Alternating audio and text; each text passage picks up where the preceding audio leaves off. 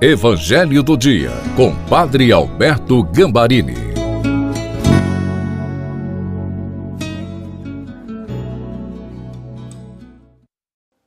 Olá, seja bem-vindo, bem-vinda para o Evangelho do Dia de sexta-feira. Agradeço a Deus a alegria de estar encontrando com você. Peçamos o Espírito Santo. Pai, em nome de Jesus, dai-me o auxílio do Espírito Santo para compreender, viver e testemunhar o poder da palavra. Amém. Em nome do Pai, do Filho e do Espírito Santo. Amém. Proclamação do Evangelho de Nosso Senhor Jesus Cristo, segundo São Marcos, capítulo 7, versículos de 31 a 37.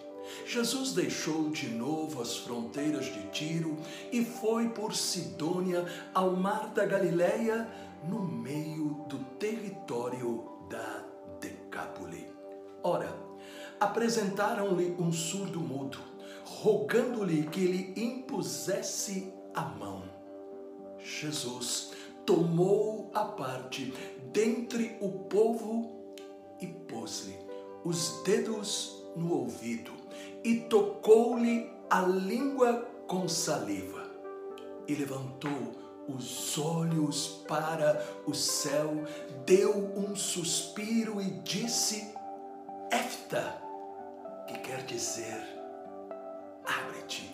No mesmo instante, os ouvidos se lhe abriram, a prisão da língua se lhe desfez e ele falava perfeitamente.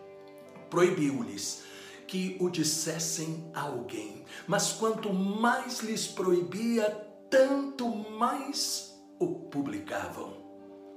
E tanto mais se admiravam, dizendo: Ele fez bem todas as coisas, fez ouvirem os surdos e falarem os mudos. Palavra da salvação. Glória a vós, Senhor. Eu tenho a certeza que você, como cristão, você, como católico, acredita que Jesus realiza milagres. Os milagres acontecem para demonstrar a verdade da palavra, acolhida com fé. O testemunho desta verdade está claro no Evangelho de hoje. O homem era surdo e mudo. Como consequência, não poderia ouvir Jesus. Também não é dito que ele tinha fé, mas algumas pessoas que tinham fé pediram a Jesus, Marcos 7,32, que lhe impusesse a mão. A leitura nos ensina três coisas interessantes. Primeira, Jesus levou o surdo para um lugar reservado, fora do barulho da multidão. O surdo não podia ouvir Jesus e com a Bíblia aprendemos: Deus quer que ouçamos a sua voz, a sua palavra.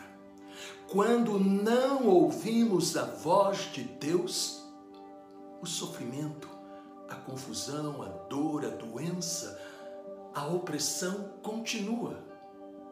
Segunda coisa, Jesus toca no ouvido e na língua. São Gregório Magno, Papa e doutor da Igreja, nos ajuda a entender o significado deste gesto, dizendo: o Espírito se chama dedo de Deus. Quando o Senhor coloca os dedos nos ouvidos dos surdos, mudos, ele está abrindo a alma do homem para a fé através dos dons do Espírito Santo. Terceira coisa, o surdo mudo está curado e agora pode ouvir Deus e rezar com um coração atento. Embora lhe digam para ficar em silêncio, ele não consegue. Precisa falar de Jesus. Por isso, neste momento, entenda: você está ouvindo Jesus. Coloque-se no lugar do surdo ou interceda por alguém, mas creia creia que realmente neste momento Jesus está pronto para agir. Pense um pouco. Você crê que Jesus não afasta ninguém, mesmo quando vamos a Ele cheios de medo e dúvidas? Você está divulgando Jesus? Oremos.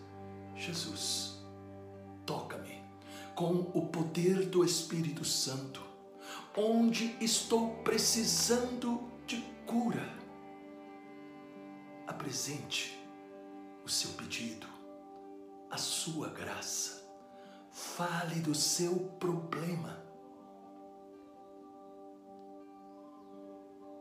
Faz de mim um instrumento para compartilhar este teu poder a quem dele necessita.